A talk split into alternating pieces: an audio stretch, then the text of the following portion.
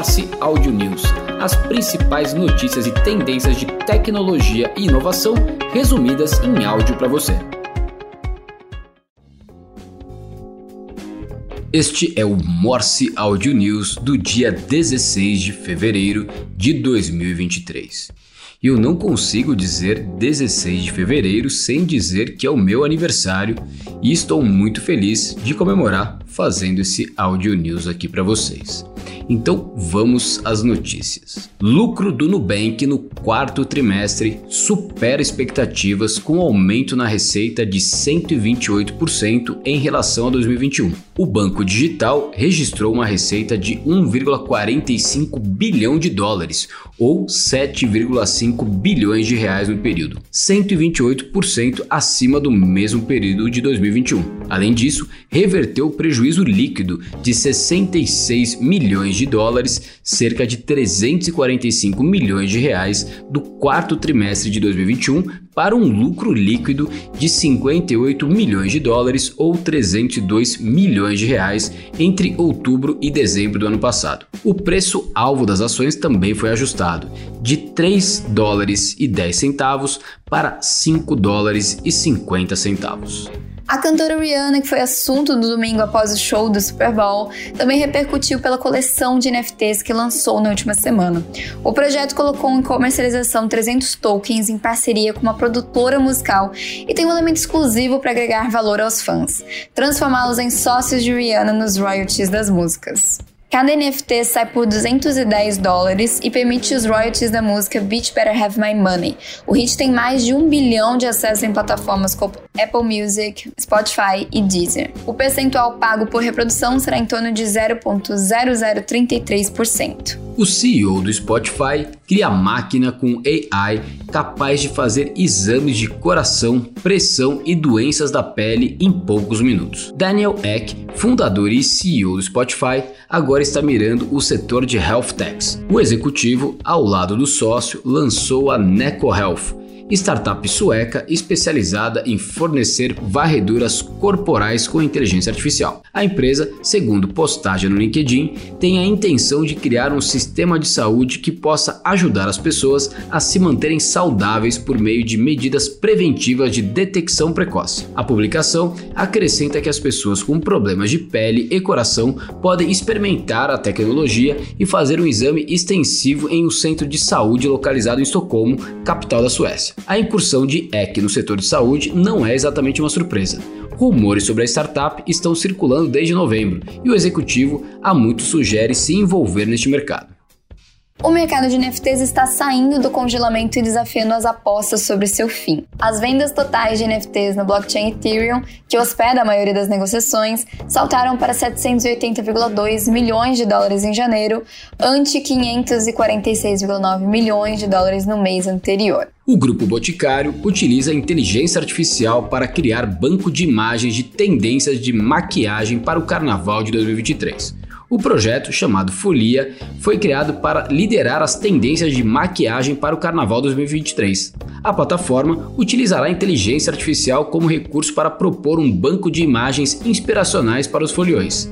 Será utilizado a ferramenta Midjourney para gerar as imagens que trarão referências para que as pessoas possam se inspirar para as maquiagens a Amazon está testando uma frota de robotáxis em vias públicas na Califórnia, usando funcionários como passageiros, enquanto a empresa se aproxima de um serviço comercial para o público em geral. A varejista online tem se expandido agressivamente para a tecnologia de direção autônoma e comprou a startup autônoma Zoox por 1,3 bilhão de dólares em 2020. A Microsoft está encerrando o Yammer, rede social que adquiriu há mais de uma década por 1,2 bilhão de dólares. O Yammer foi inicialmente criado em São Francisco em 2008 com o fundador David Sachs, lançando formalmente a startup em um evento de startups do TechCrunch. A empresa levantou mais de 140 milhões de dólares em financiamento antes que a Microsoft avançasse em sua oferta de bilhões de dólares quatro anos após seu lançamento. Estava ficando cada vez mais claro que havia pouco espaço ou necessidade do Yammer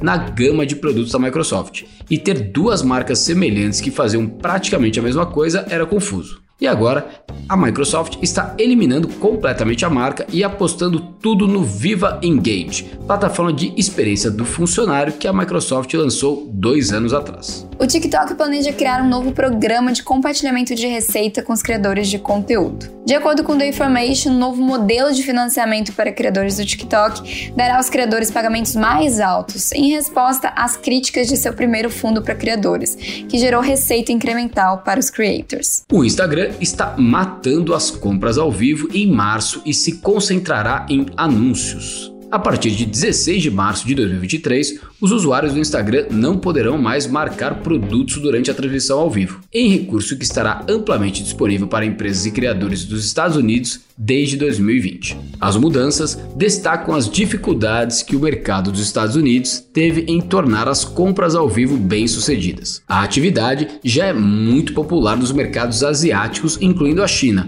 onde aplicativos como WeChat, Taobao e TikTok já fazem isso há bastante tempo e provaram que as compras ao vivo são um empreendimento popular e lucrativo.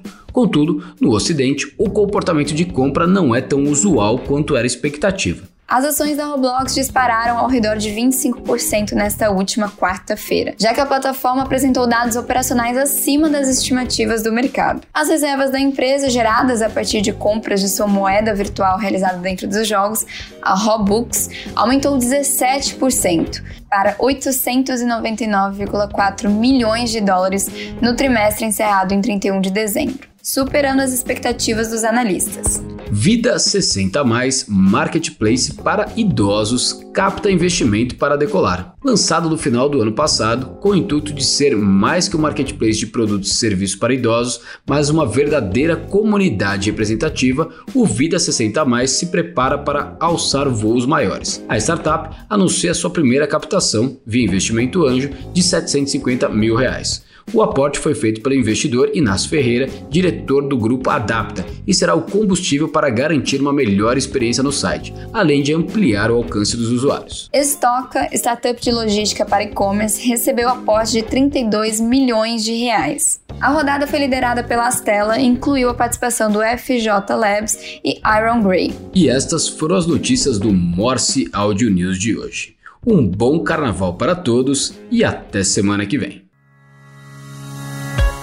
Morse Audio News, as principais notícias e tendências de tecnologia e inovação resumidas em áudio para você.